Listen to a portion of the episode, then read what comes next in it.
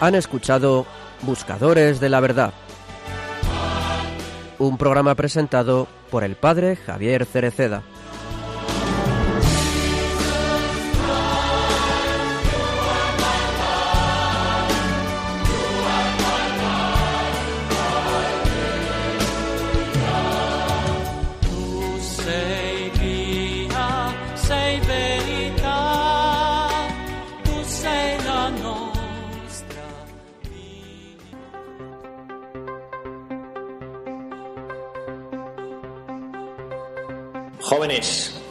Vosotros sois los herederos de un gran testimonio, de una preciosa confesión de fe en Cristo. Él es la luz del mundo, la luz de nuestras vidas.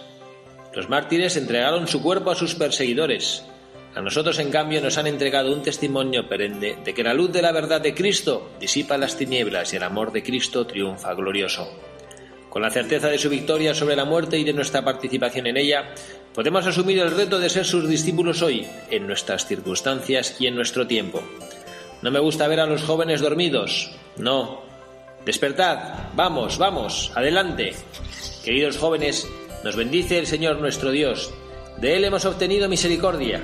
Con la certeza del amor de Dios, id al mundo de modo que con ocasión de la misericordia obtenida por vosotros, sus amigos, sus compañeros de trabajo, vecinos, conciudadanos y todas las personas de este gran continente alcancen la misericordia. Esta es la misericordia que nos salva.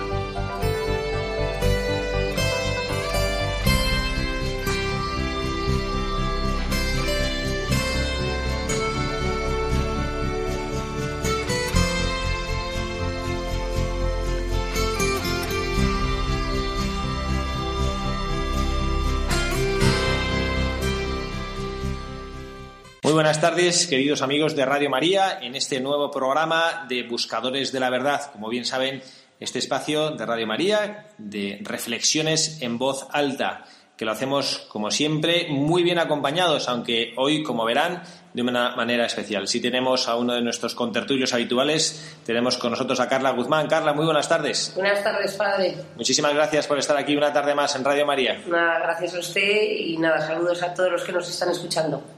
Bueno, pues tenemos aquí a un equipo muy especial de buscadores de la verdad. Yo diría buscadoras de la verdad porque son todas jóvenes guapísimas que han venido aquí a Radio María con nosotros, acompañadas de, bueno, una responsable o profesora, Rosa Castillejo. Rosa, muy buenas tardes. Hola, buenas tardes, padre. Cuéntanos quiénes son todas estas jóvenes que traes hoy a Radio María. Pues mire, son eh, alumnas del Colegio Berés de segundo de bachillerato eh, y están felices de estar aquí, la verdad, y impactadas por un caso que yo creo que han traído que va a parecer muy interesante.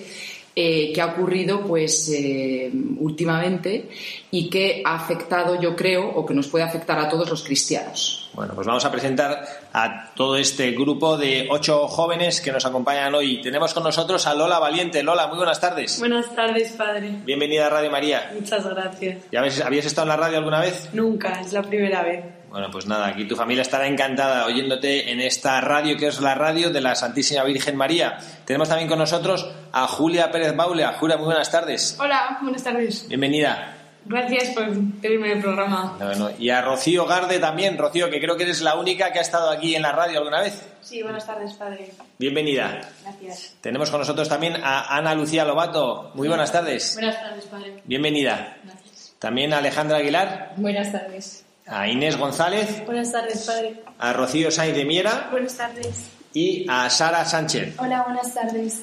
Bueno, pues venimos, como saben ustedes, desde este programa de Buscadores de la Verdad, recabando siempre testimonios, situaciones, acompañando a aquellos que nos han precedido en el camino de la búsqueda de la verdad, con mayúsculas, Jesucristo, que es el camino, la verdad y la vida. Todos somos buscadores de la verdad. Les recuerdo el correo electrónico de nuestro programa, buscadores de la verdad, arroba radiomaria.es. Buscadores de la verdad, arroba radiomaria.es. Como bien saben, es el correo al cual pueden enviar ustedes todas sus sugerencias, sus inquietudes, pueden compartir con nosotros todo lo que quieran que tratemos en este programa. Y bueno, vamos a ver, mmm, tratamos de unos, ya no, es, no soy un buscador, sino unos buscadores de la verdad. Julia, cuéntanos un poquito para que nuestros oyentes de Radio María sepan de quién vamos a hablar. Pues vamos a hablar de unas monjas de Yemen que eh, hace unos meses fueron eh, asesinadas y pues vamos a ver mm, que, cómo nos va a ayudar esto en nuestro día a día. O sea, Alejandra, ¿por qué os ha gustado o por qué os ha impactado esta historia? Pues la verdad es que es muy impactante porque es una historia, no sé, que si bien implicadas muchísimas monjas y a nosotras nos ha resultado muy, muy impactante en nuestra vida. Bueno, pues sin más vamos a proceder a leer la historia, no tanto la biografía, porque bueno, es un relato que cuenta la historia de estas religiosas que entregaron su vida a Jesucristo y que bueno, que Dios nuestro Señor dispuso que la entregaran físicamente, realmente, con su propia sangre. Vamos a escuchar y a saber de su historia.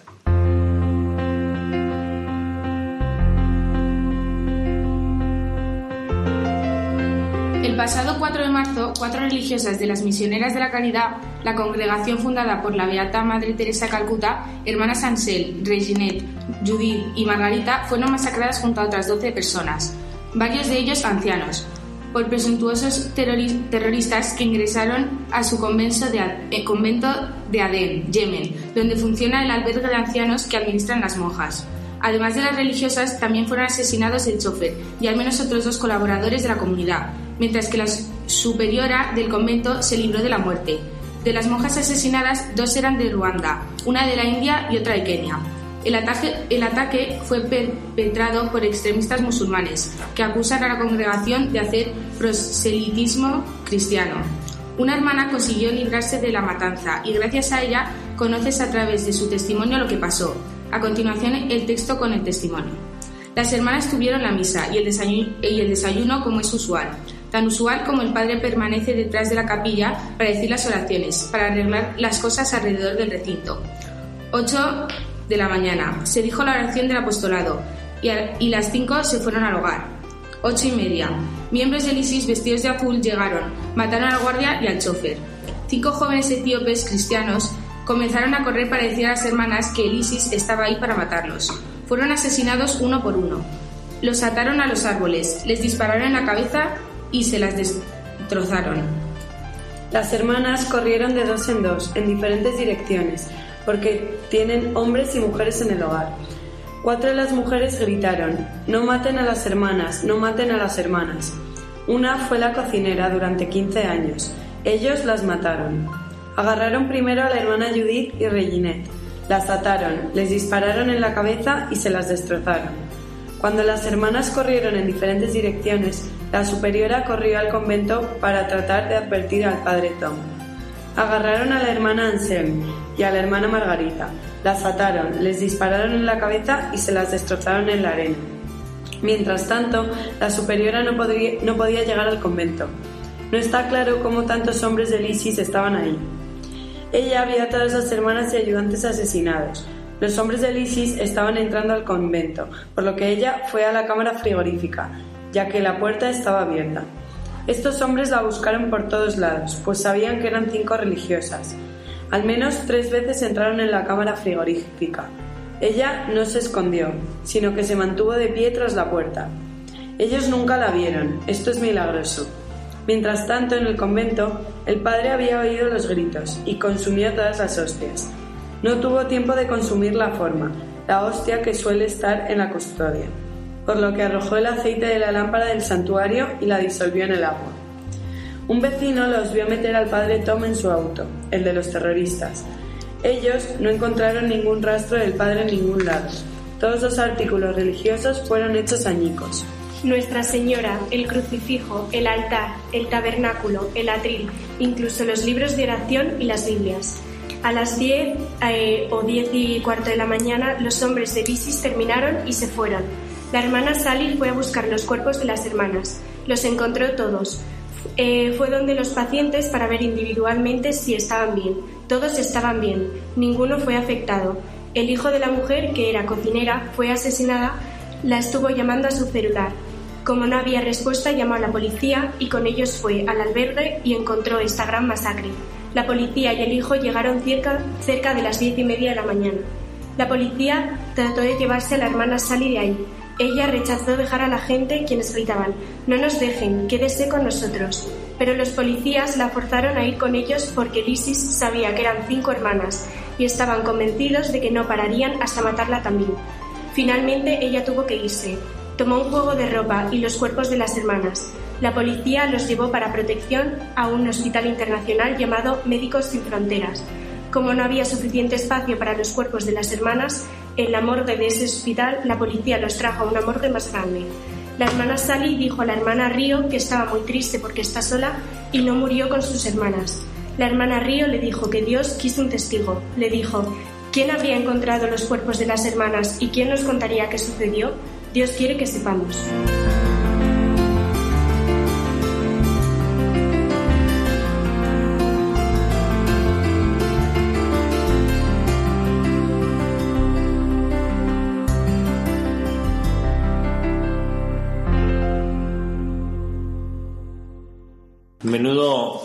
Testimonio impactante. Aquí estamos, yo no sé si habían leído previamente nuestras jóvenes este testimonio, pero desde luego yo con tanto detenimiento no. Sí conocía obviamente esta situación de que estas religiosas habían tenido que entregar su vida, que Dios las había llamado a, que, a dar su vida, a testimoniar con su sangre su amor a Jesucristo, pero no había leído tan detenidamente lo que, lo que les había pasado. ¿no? Esto a mí me llama la atención. No sé si, si vosotras eh, bueno, ya, ya conocíais esto. Inés, ¿qué te parece a ti esta historia de estas valientes mujeres?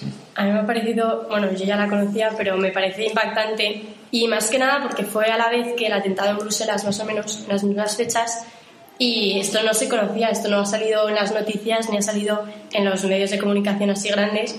O sea, la gente que lo sabe es por, a mí me lo contaron en el colegio y otra gente pues por distintas, de distintas maneras, pero es algo que no es muy conocido y es por también de los yihadistas. ¿A, vosotros, os- ¿A vosotras os parece significativo o creéis que obedece a alguna razón el que esto no haya salido en los medios de comunicación? ¿Alguna vez alguna que quiera hablar?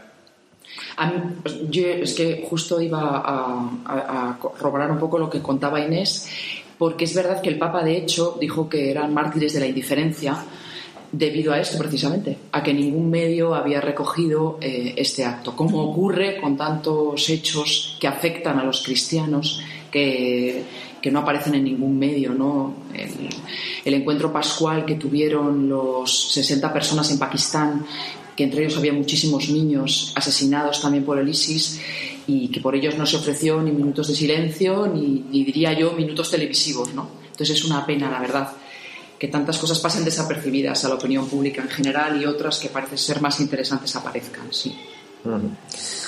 Yo no sé si Lola, que además tienes este apellido, Lola Valiente, como estas monjas, ¿no? ¿Tú qué crees que, que pasa en el mundo para que no tengamos la valentía, eh, en este mundo en el que parece que lo políticamente correcto es ignorar a la Iglesia? ¿Qué crees tú que tenemos que hacer los cristianos para ser de verdad valientes cuando os pasan estas cosas que, bueno, que parece que quieren ocultar el nombre de Jesucristo de nuestra sociedad? Me imagino que os pasa a vosotras mucho, ¿no? Pues, mm, quiera Dios que no tengáis que sufrir lo que han sufrido estas religiosas, pero a veces pasa eso en vuestra sociedad, ¿no? Vuestras, vuestro grupo de amigas, cuando salís por ahí, las pandillas, que parece que, bueno, que hay que silenciar eso del nombre de Jesucristo, ¿no? Yo, yo este ejemplo no sé si podría llevarlo a cabo, padre. Mm, Es un ejemplo de valentía, como ha dicho usted, pero a nuestro nivel y sobre nuestra vida, nuestro círculo social, eh, nosotras podemos, sin la necesidad de llegar a ser mártires, dar la cara por Cristo, por la Iglesia, defendiéndolo ya sin, sin tener que llegar a estos extremos, pero aún así muchas veces nos acobardamos por lo que nos dicen. Vosotras decís, fíjate, dices el, martirio, ¿no? Y además lo ha dicho muy bien Rosa, lo del martirio de la indiferencia.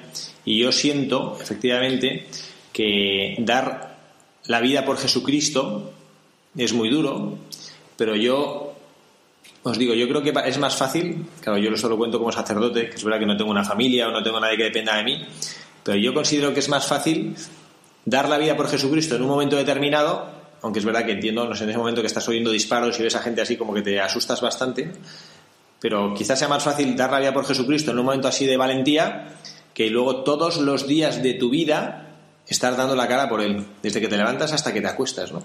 ¿Tú qué piensas, Julia? Pues que tiene toda la razón, que es que eh, hoy en día tienes que tener a Dios presente en tu día a día y dar la cara por Él y que, vale, si en un momento determinado pues tienes que dar la vida por Él, bueno, pues eso ya se verá, pero que sí, que, o sea, tanto en los círculos sociales como, mm, no sé, a lo mejor, por ejemplo, Inés González, cuando va en el metro, mm, pues tiene oraciones para ir en el metro y tiene oraciones de todo tipo, entonces da la cara por Dios y pues le tiene muy presente en su vida. Inés, no sabía eso, ¿eh? Que cuéntanos Inés, cuéntanos. Pues hay una aplicación que se llama Rezar en el Metro, eh, que es muy buena, que es para jóvenes y tiene mm, distintas oraciones, pues la oración del estudiante, la oración por tu futuro marido. Y, hay veces que voy en el metro y en el metro pues te encuentras con gente con todo tipo de situaciones y es verdad que no te cuesta nada sacar y rezar una, una Ave María o, o un misterio del Rosario por esa gente. ¿Y alguna vez te han preguntado algo? O sea, ¿te han preguntado o alguien se ha acercado? La- o sea, tengo un, un anillo que es un rosario, entonces es bastante discreto, pero nu- y nunca me lo han preguntado, pero la verdad es que si me lo hubiesen preguntado, pues les contaría un poco de qué va. es una manera de evangelizar. Y de dar testimonio impresionante, la verdad, Sí. es verdad. ¿Cómo, eh, ¿Qué os parece el ejemplo o, o, no sé, pensar que la superiora, a mí me ha dado la atención, yo esto no, no lo recordaba yo, que la superiora era la única que, eh, que se había librado, porque hay una cosa que no sé si recordáis o habéis tenido presente en el Evangelio, cuando vienen los judíos al huerto de Getsemaní a, capturar a Jesucristo, él lo que dice, eh, bueno, me habéis venido a buscar a mí, dejad que estos se marchen, ¿no? como que es el pastor el que protege a sus ovejas. Y aquí parece al revés, ¿no? Han sido las ovejas las que han sido sacrificadas, ¿no? ¿Qué os parece esto? ¿Qué cosa? A es una cosa curiosa. Alejandra, ¿qué piensas tú? Bueno, yo creo que es un milagro, la verdad, que sobreviviera, pero, pero la verdad es que yo creo que Dios quería que sobreviviera para que pudiera contar esta historia y cómo murieron el resto de las monjas y de la gente que estaba allí. Yo pienso igual, efectivamente, ¿no? que, el- que Dios nuestro Señor, cuando te pide que des la vida o cuando tiene tu momento, lo tiene Él.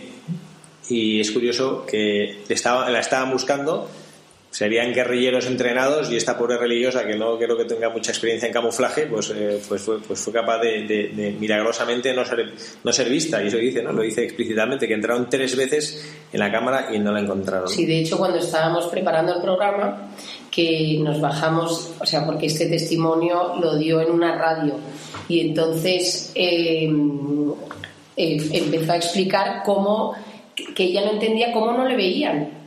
Y me Sí, acuerdo que no estaba ni siquiera escondida Nada. detrás de algo. O sea, que estaba en una esquina, o sea, que tampoco. Y entonces ella veía cómo entraban, pero que no le miraban, como si sus miradas traspa. Y me acuerdo que, cuando- que, que luego lo comentamos un montón. O sea, qué milagro. Sí, como si ella fuera transparente. Transparente. Definitivamente, sí. Y luego me- a mí me impacta también la fuerza del sacerdote, eh, o sea, el hecho de que pensara en voy a salvar el Santísimo, ¿no? Porque es verdad que uno piensa en su propia vida, pero no sé si a mí se me ocurriría, ay, está el cáliz y hay que protegerlo porque probablemente van a cometer sacrilegio, ¿no? Y el hecho de que subiera y se encargara de él y, de hecho, y luego desapareciera tan misteriosamente, porque nunca se, no se ha vuelto a saber nada de él. Probablemente lo hayan matado, pero al parecer el, al parecer el, el gobierno de su país lo buscó y lo ha buscado y ha intentado saber dónde está y nunca se supo más de él. Pero como dice Julia, si tienes a Dios en tu día a día, luego a la larga tiene sus consecuencias y hace que todos nos demos cuenta de que Dios siempre puede salvarte. Sí. ¿Y vosotros por qué pensáis, a ver tú, Ana Lucía, por qué pensarías tú que Dios nuestro Señor de pronto hace un milagro con la superiora, que parece que es un milagro que pasan delante de los terroristas y no la ven, y sin embargo con las otras cuatro no hace el milagro? porque también quiere que haya un ejemplo, en cierta manera, que a pesar de que esto ha sido muy fuerte, ha sido una masacre muy grande, pues también tiene que haber un ejemplo de que ellas estaban dispuestas a morir por Dios. Y también tenía que haber mm, alguien para contarlo. Entonces, yo creo que ha sido. Y es verdad, es que efectivamente la respuesta es esa, muy bien, que, que Dios nuestro Señor al final es el que decide. ¿no? Yo que a veces que uno quisiera, ¿no? Santa Teresa de Jesús, ella quiso eh, entregar su vida y que la y, y fue a iba como a la escuela, era una niña pequeña y salió de Ávila caminando porque quería ir como si fuera de, las, de los cruzados a dar su vida y a que la mataran, ¿no? A, a dar su sangre por Jesucristo, ¿no? Claro, su tío se la encontró y le dio dos cachetes y tú volvete para casa, ¿no? Porque no, ¿qué estás haciendo tú, no? Y al final es verdad que nuestra vida se la ofrecemos a Jesucristo y cuando se la ofrecemos, no, no, Él no tiene en cuenta el plan que nosotros tenemos, sino el plan que tiene Él. Y esto la gente no lo comprende.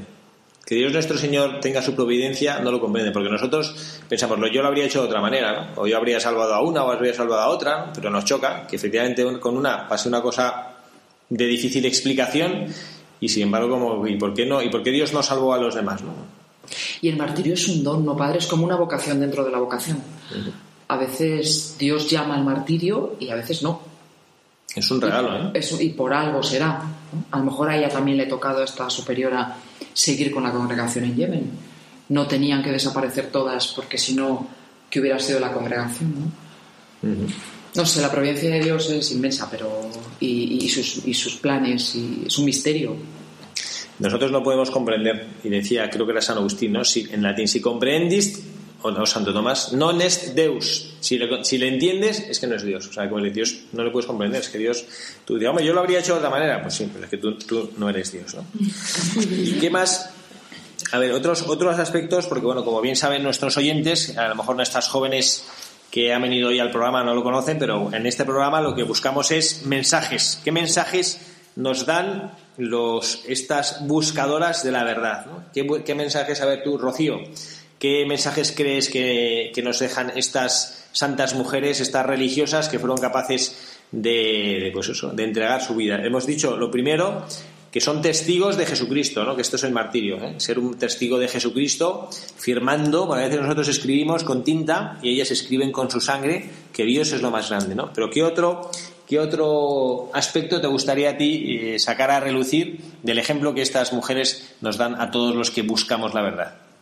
Pues yo creo que es eso, eh, lo que has dicho, lo que ha dicho usted también, que, o sea, ellas han dado su vida por una cosa en la que de verdad creen, o sea, que de verdad para ellas es lo más importante.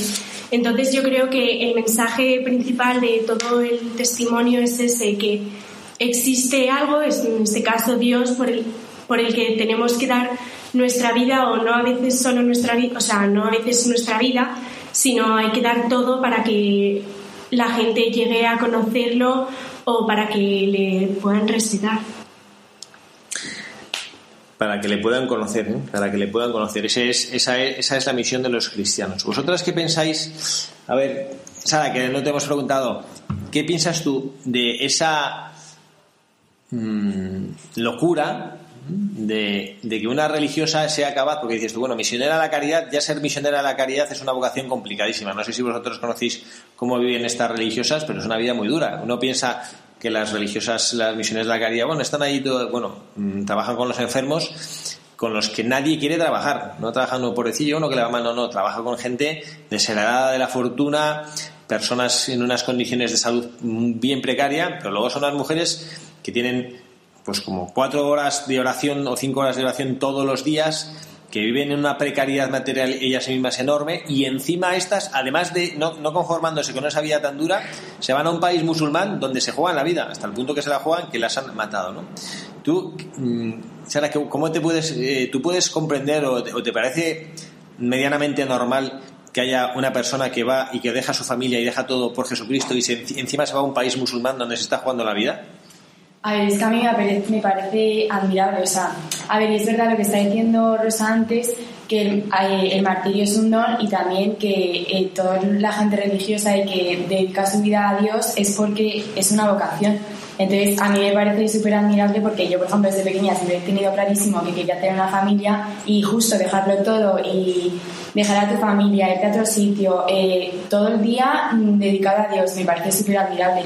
Pero es verdad que, como estáis diciendo todas antes, eh, Dios tiene un plan para cada persona y si Dios quiere eso de ti, eh, pues es por algo y es porque vas a hacer un bien mm, grandísimo y, y de verdad me parece súper admirable que haya personas que sean capaces de hacer eso. En el fondo nos has dicho, Sara ha dicho una cosa como muy interesante, ¿no? Y es que nosotros somos instrumentos de Dios. A ver, ¿quién quiere, quién le gustaría, quién se siente instrumento de Dios? ¿Nadie se siente instrumento de Dios? Nos hemos quedado sin palabras, creo que todas. A ver, pero ¿qué significa a ti? A ver, Lola, ¿qué significa para ti ser instrumento de Dios?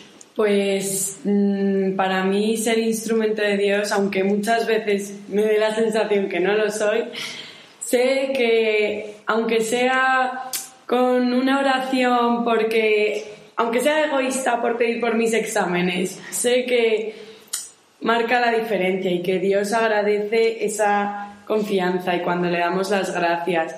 Y aunque no nos demos cuenta, muchas veces la gente que no es cristiana siempre ven algo distinto en nosotros y es una forma de evangelizar, no hace falta está es admirable como ha dicho Sara las personas que se dejan todo por pues porque Dios se lo pide, pero en la gente bajándolo a nuestro nuestro pues, compromiso eh, mm, con una, pues como Inés, con una oración en el metro, puede estar ayudando a gente que ve que esa oración a ella le está ayudando de alguna manera. Y yo creo que Dios a cada uno nos pide lo que podemos y lo que espera.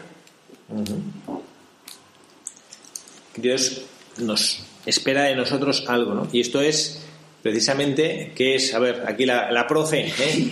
¿Qué significa? Menudo compromiso. Que Dios espera de nosotros algo y padre, es que mucha tenemos- responsabilidad de decir, de, o sea, ¿Qué significa? Que Dios espera de algo es que nosotros tenemos una vocación. una vocación. Un 10 a la profesora, muy bien.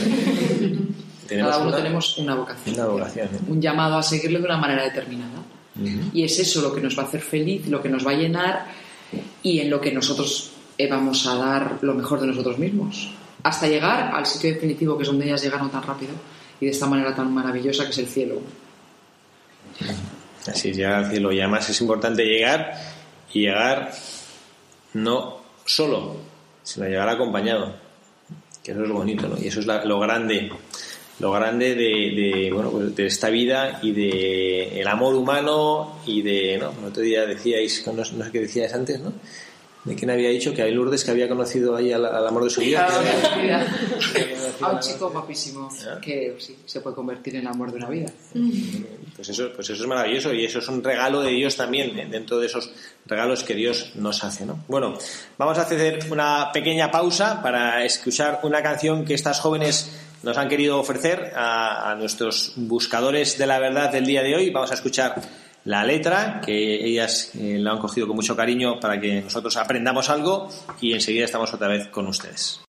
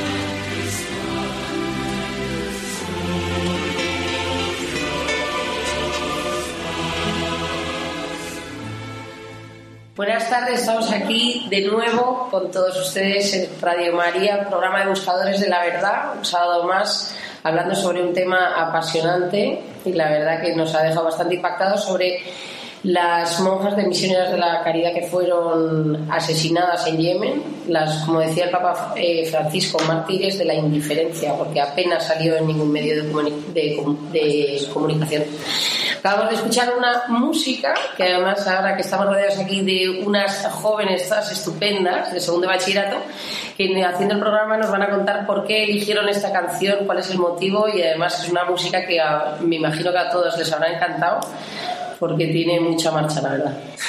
Eh, pues sí, esta canción se llama Nunca estarás sola de Maldita Nerea y Maldita Nerea es un grupo que es muy actual, pero y que vemos que es que a lo largo de toda su canción hay bastantes eh, valores escondidos. O sea, por ejemplo, en la frase que dice solo soy sencillo si te vuelvo a ver, nos muestra que nuestra vida terrenal es solo el camino que debemos seguir para mm, o sea, que es un camino que debemos recorrer para llegar a Dios y que nuestra vida de verdad tendrá sentido cuando lleguemos al cielo y estemos con Él. O sea, que nuestra vida terrenal es solo eh, un, proceso, o sea, que hay que hacerlo todo lo mejor que se pueda para luego poder estar con Él.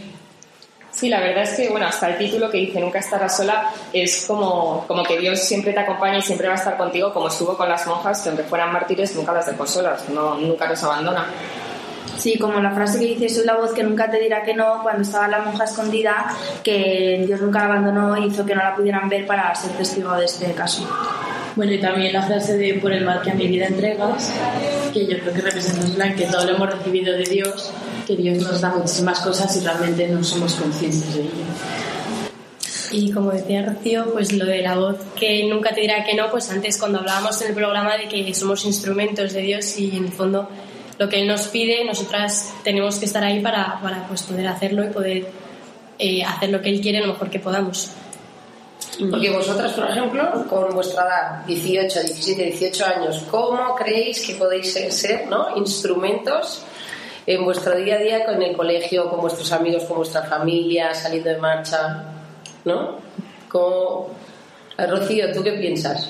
Eh, pues yo creo que ahora justo que vamos a pasar a la universidad, que nos vamos a encontrar con un mundo eh, totalmente diferente, muy variado, en el que no todo el mundo tiene los mismos valores cristianos que tenemos nosotras. Entonces yo creo que ahí vamos a ser más instrumentos de Dios que, que nunca, porque tenemos que dar a conocer lo que creemos y no solo dar a conocerlo, sino defenderlo y conseguir que otra gente piense como nosotros.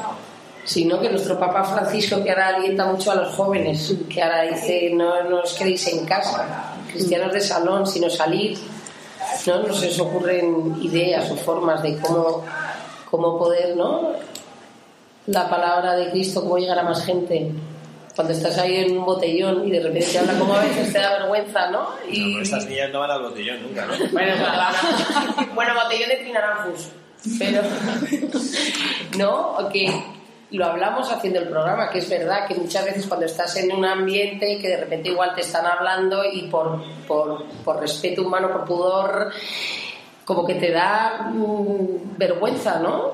Porque dices, bueno, el tema del mártir, las monjitas de- lo veis muy lejos, o sea, esto a mí es, eh, no sé, bueno, igual cada una tiene su vocación, pero yo ya casada y tal lo veo complicado irme a Yemen.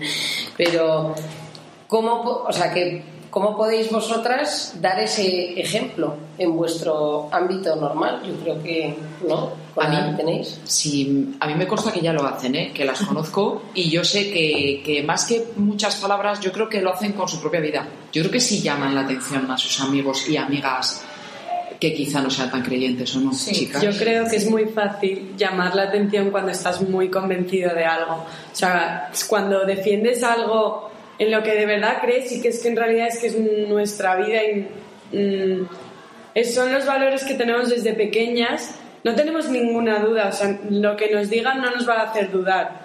Y tenemos argumentos, tenemos de todo. Y es muy, o sea, es muy fácil ver que esta vida no es una obligación ni de nuestros padres ni del colegio, sino que creemos en Dios y practicamos esta religión porque nos hace felices y porque a lo mejor a las monjas de Yemen su, felicidad era dar la vida, aunque mucha gente pueda criticar que cómo Dios va a pedirles eso. Mm, No sé. A mí me ha gustado mucho el, el- el- para bueno, estos minutos que nos quedan todavía de programa, que ya son pocos, pero para sacar el jugo a esta historia de estas buscadoras de la verdad que han recibido además la palma del martirio, que es un regalo que Dios nuestro Señor da a poca gente. Nosotros ahora pensamos, pues hay padre un regalo que te que te en la cabeza, que te pegue un tiro en la cabeza, ¿no? Bueno, pues es verdad que no es un plato de gusto que te peguen un tiro en la cabeza, pero, pero poder haber llegar al cielo, yo pienso, ¿no? Cuando llegas al cielo y dices, ¿tú, ¿y tú qué ha pasado? Y dices, no, yo, pues no, que nada, que me he muerto de viejo. O que yo, no, es que me, tomé cuatro copas y me he matado en un accidente de tráfico. Y tú, dices, no, yo me mataron por ser seguidora de Jesucristo. ¿no? O sea, que a mí me parece que es un, un regalo, entiendo que es un drama, ¿eh? pero bueno, a los ojos de la eternidad es, es otra cosa distinta.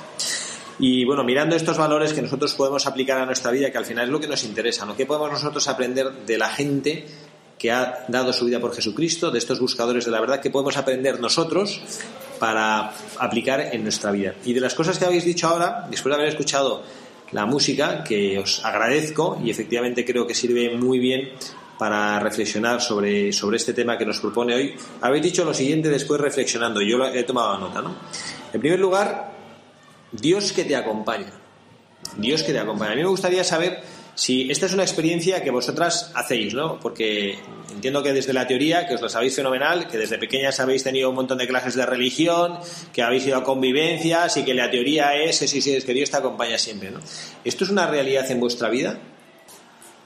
Sí, sí. Y, yo lo he visto clarísimo con, con casos eh, de compañeras y tal que desgraciadamente a lo mejor han perdido un padre o, o tíos o abuelos. Eh, se nota muchísimo cómo lo llevan sus, eh, sus, familias porque se apoyan muchísimo en Dios y es que yo me acuerdo perfectamente del día en, en el que pasó, que es que la veías con una sonrisa y es que era porque, porque Dios estaba ahí, porque llevaban rezando muchísimo tiempo porque, y se notaban muchísimo las oraciones de todo el colegio. Cuando íbamos a, a comunión y rezábamos por la familia y tal, siempre eh, nos han dicho, esa familia nos ha dicho, que, que, se ha notado muchísimo la presencia de Dios en, en, sus vidas. Así que yo creo que sí, que Dios se nota que nos acompaña siempre. Mira, hay una cosa que me imagino que sabréis y os han contado, ¿no? Y en la vida cristiana hay una cosa que llama, que es un término que utilizaba San Pablo, es una palabra un poco no habitual en nuestro, en nuestro lenguaje coloquial, que se llama el querigma. ¿no? El querigma es el anuncio, el anuncio de quién es Jesucristo en tu vida. Y esto seguramente a lo largo de vuestra vida lo habéis escuchado muchísimas veces, desde que erais pequeñas, la clase de religión, seguramente cuando recibisteis la primera comunión de una manera especial, con muchísimo simbolismo afectivo y emotivo, después cuando ya crecisteis y madurasteis más y recibisteis el sacramento de la confirmación como plenitud del Espíritu Santo, pero hay una cosa que es, y por eso yo lo veo mmm, reflejado aquí en, este, en esta afirmación de Dios que te acompaña, que es que no es tan fácil de vivir y que uno puede pasar muchos años de su vida, y cuando digo muchos años digo no, no 17, 18 como tenéis vosotras, sino 20, 30, 40, 50 años sin que uno llegue a eso, ¿no? Y es la experiencia de Jesucristo. La experiencia de Jesucristo. Es decir, que Jesucristo deje de ser una teoría en tu vida. Yo os puedo hablar, eh, seguramente no muy bien, pero yo os puedo hablar del amor humano. Y os puedo contar lo que es el amor, y os puedo decir la maravilla, pero tú de repente te encuentras con un niño en Lourdes y ¿qué pasa? Inés, ¿qué pasa? Pues que te enamoras. y entonces a ti, ¿y dónde está? ¿Y la teoría del amor? ¿qué, ¿Dónde queda la teoría del amor después? Pues te descoloca, porque no es lo mismo que te lo digan a que lo vivas. Claro. Entonces ahora, ¿no? Ahora no es eh, que te cuenten lo que es el amor, es que te digan, tú fíjate, o que una amiga tuya, tú nunca te has enamorado y una amiga tuya te dice, bueno, ¿y cómo es eso de enamorarse? Pues te cuenta, ay, pues es que fenomenal, y es que tienes mariposas en el estómago, y es que, no sé, no sé qué, cómo se explica el amor. A ver, ¿cómo se explica? A ver, Rocío, ¿cómo se explica el amor? Pues depende a qué tipo de amor nos refiramos. Si es amor entre humanos, pues... Un chaval. entre nosotras, entre amigas, pues eh, se basa sobre todo en el respeto, pero ya todo lo que puede ser tu futuro marido, pues también es lo que dice Julia, confianza, amor, respeto, pero el amor a Dios es algo totalmente distinto que lo tienes que experimentar para ser capaz de vivir feliz. ¿No sabéis? el otro también, el humano también, porque los pasitos Sí. que se siguen de mariposas en el estómago, estamos pensando todo el día A en ver, esa cuéntanos, persona, Rosa, cuéntanos, Rosa. estar todo el día pensando en esa persona, eh, de verdad, o sea, a partir de entonces distraerte muchísimo más, qué les pasa, qué nos pasa, qué nos ha pasado, eh, pues todo eso evidentemente sí, es el... el- lo- como, como los primeros sentimientos, que los primeros efluvios de la Y luego cómo madura. luego madura hacia otros hacia otros lados luego ya sigues pensando en la persona pero no tanto o sea no tanto no tan constantemente diríamos y luego empieza pues las- la parte que yo creo que se refiere un poco el padre que es ya un poco la parte como madura de ese amor que son pues cuando en- entran en juego dificultades sacrificios que hay que hacer por el otro eh, las dificultades que la propia vida trae consigo de todo tipo económicas los hijos cuando vienen que pues entonces, las preocupaciones, la forma de ver las cosas de uno y de otro. Entonces ya ahí entra un amor que se va madurando, va creciendo y va siendo cada vez más bonito, eso también es verdad, porque también tiene su parte de preciosidad. Pero ahora, a los 18 años que tienen ellas, Piensan las cosas se mariposas. ven, efectivamente, las cosas se ven ya desde esa perspectiva un poco más... Como tiene que ser, sería artificial que fuera de otra ser, manera. Por supuesto. A mí hay una palabra que me gusta mucho en castellano que es inefable. Una experiencia inefable. Una experiencia inefable es una experiencia que no puedes explicar con palabras. Yo creo que esto es el amor. Cuando alguien te dice, ¿y qué es lo que se siente? No, no, lo puedes explicar. Puedes decir algo parecido. Es como si... Pero no puedes decir lo que es. ¿Qué qué es lo que sientes cuando estás enamorada? Es como si tuviera mariposa en el estómago. Pero es que no sé, yo me imagino que si tuvieras de verdad mariposa en el estómago no notarías, notarías Estaría pues, desagradable. es un poco desagradable, ¿no? Entonces tienes es como, ¿no? Y esa es la experiencia del amor. Y esto es lo que efectivamente, porque ahora nosotros pensamos, no estas pobres monjas y estas, qué barbaridad, ¿no? Bueno, esto es fruto de una experiencia. Y con Jesucristo, y esto es lo que esto es la enseñanza que nos dejan estas religiosas y estas jóvenes que también están aquí con nosotros, la teoría es el primer paso para llegar a la experiencia. Y todo lo que nosotros aprendemos en religión y todo lo que nosotros aprendemos cuando vamos a misa y, si el cura os echamos la plasta que os solemos escuchar los domingos cuando venís a misa en las homilías, todo eso no sirve absolutamente para nada si no hay una experiencia del amor de Jesucristo. Y yo a ti te digo ahora, ¿tú darías la vida por una persona? Y tú dices, piensas, pues depende. No, pero cuando si tú estás enamorado, no parpadeas si tienes que dar la vida por la persona a la que amas. Una madre que tiene que cambiar su vida por su hijo es que ni lo piensa, o sea, no es una opción, lo hace directamente, ¿no? Y uno dice, qué barbaridad, qué locura. No, porque ha hecho esa experiencia del amor. Entonces lo bonito y lo que nosotros tenemos que estar buscando y por eso pues hay tantas opciones y tantas familias en la iglesia y tantas opciones de vivir tu cristianismo, lo bueno es que busques quien te ayude a hacer esa experiencia de Jesucristo. ¿Y por qué? Porque eso es el verdadero amor. Y luego, y por eso habéis dicho una cosa que a mí me ha tocado particularmente, porque yo siento que esto es la vida, es Dios que te acompaña. Para mí esto es la vida y por eso para mí el amor humano, como dice Rosa, vosotros ahora estáis en la etapa de las mariposas en el estómago. ¿no? Y las mariposas en el estómago luego eh, se acaban muriendo porque las mariposas viven poco tiempo, ¿no? Y entonces esto en la realidad y en, el- y en, la, en la figuración también, las mariposas viven poco tiempo y después queda una cosa distinta. Pero es que esa es la, naturaleza del amor humano.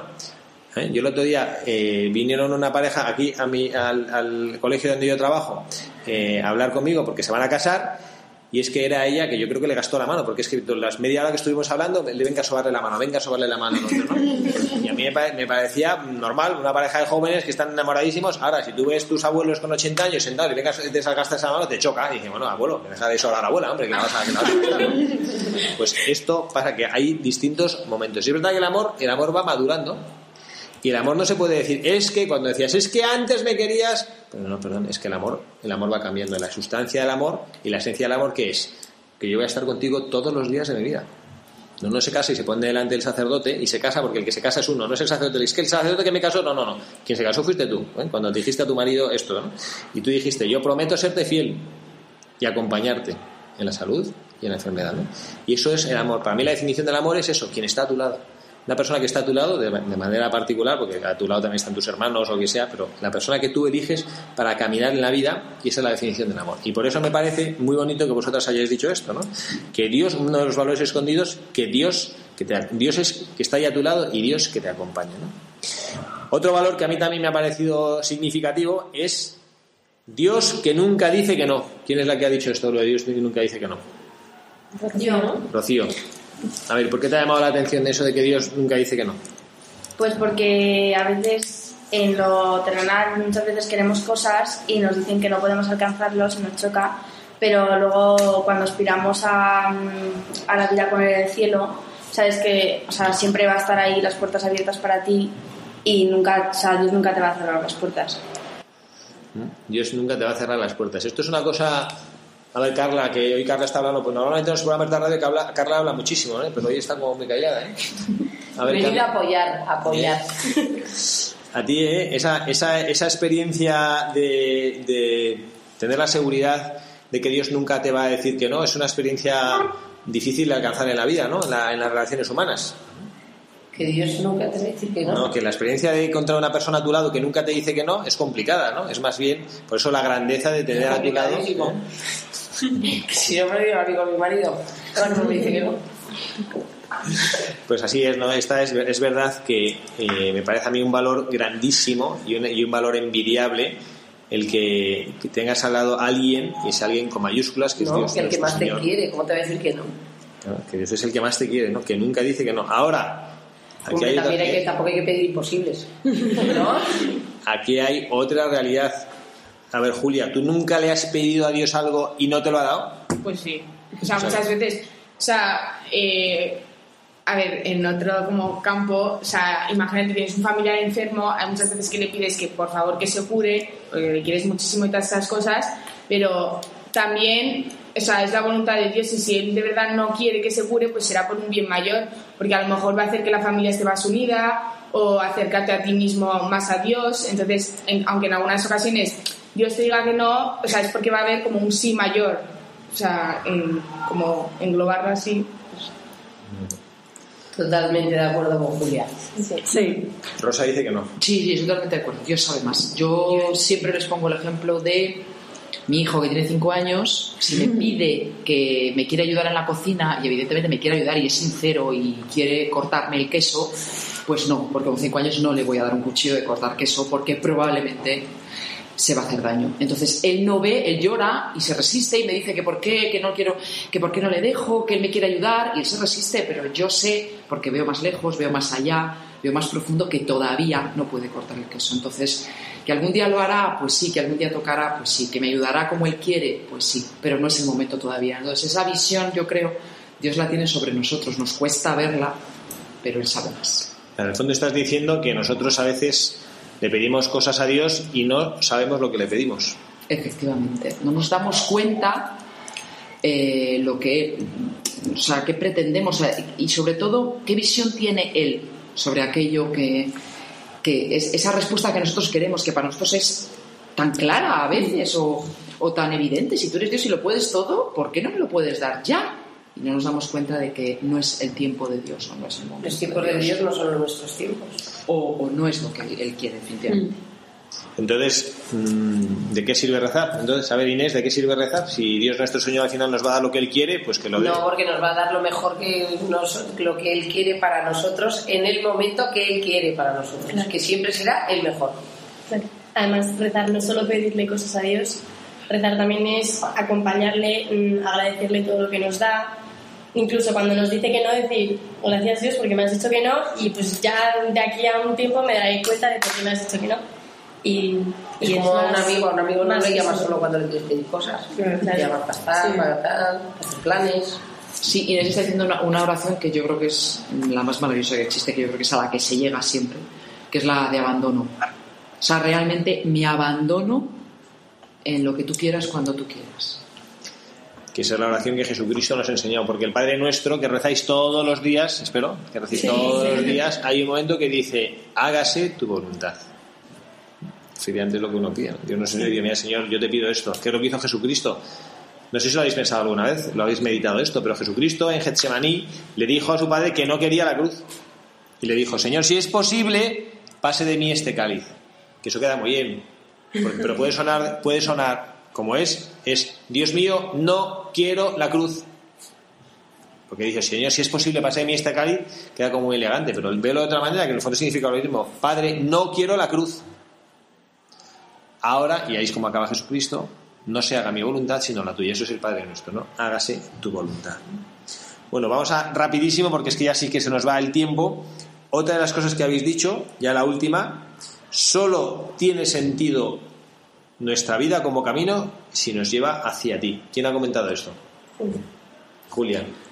Pues es lo que he dicho antes, que, o sea, que nuestra vida en la tierra, eh, obviamente tiene sentido, pero no vamos a alcanzar como sigamos la plenitud hasta que no llega- lleguemos eh, al cielo y conozcamos a Dios y, mm, o sea, veamos que el camino que hemos recorrido en la vida terrenal, pues que es lo que Dios ha querido, que es lo que hemos dicho antes, que somos eh, los instrumentos de Dios y que al final en el cielo pues vamos a ser plenamente felices con Él, haciendo lo que Él ha querido que nosotros hagamos y siguiendo los el camino que nos ha puesto.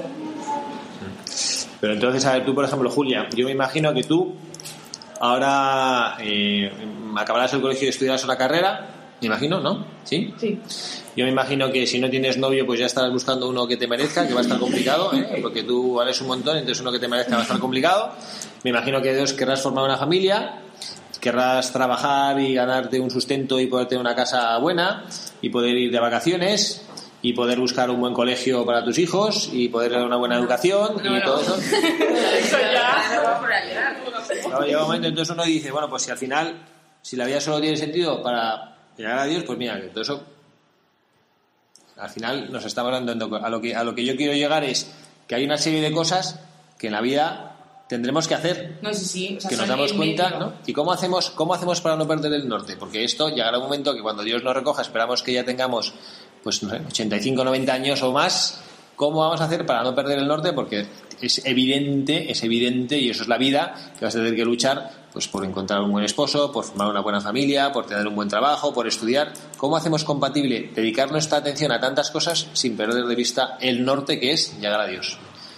Eh, pues a ver, eh, por ejemplo, en el día a día, o sea, por ejemplo, ahora que estamos eh, aplicando todas las universidades y tal, pues eh, obviamente es importante porque en la vida terrenal, pues, no sé, tienes que tener cosas, ¿no? O sea, para poder sobrevivir.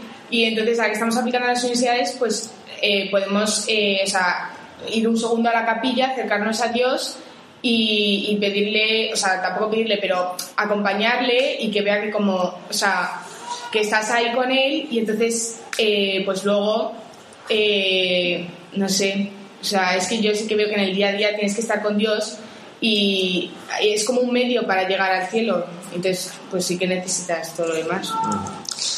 Así es, bueno, es una pregunta dificilísima, ¿eh, Julia? Eh, una, pregunta, una, una pregunta casi trampa, ¿no?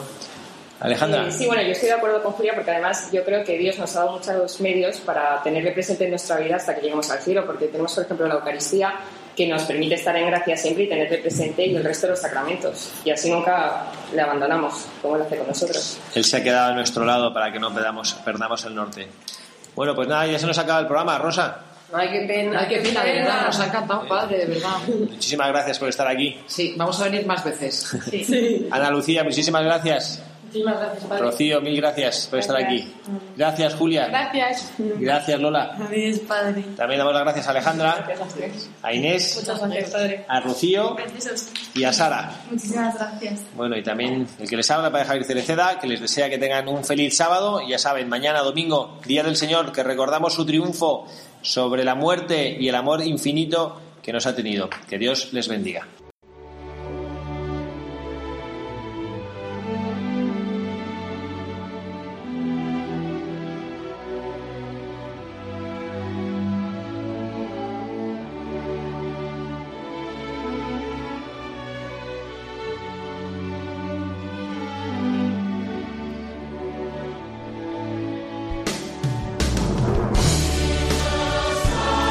Han escuchado Buscadores de la Verdad, un programa presentado por el padre Javier Cereceda.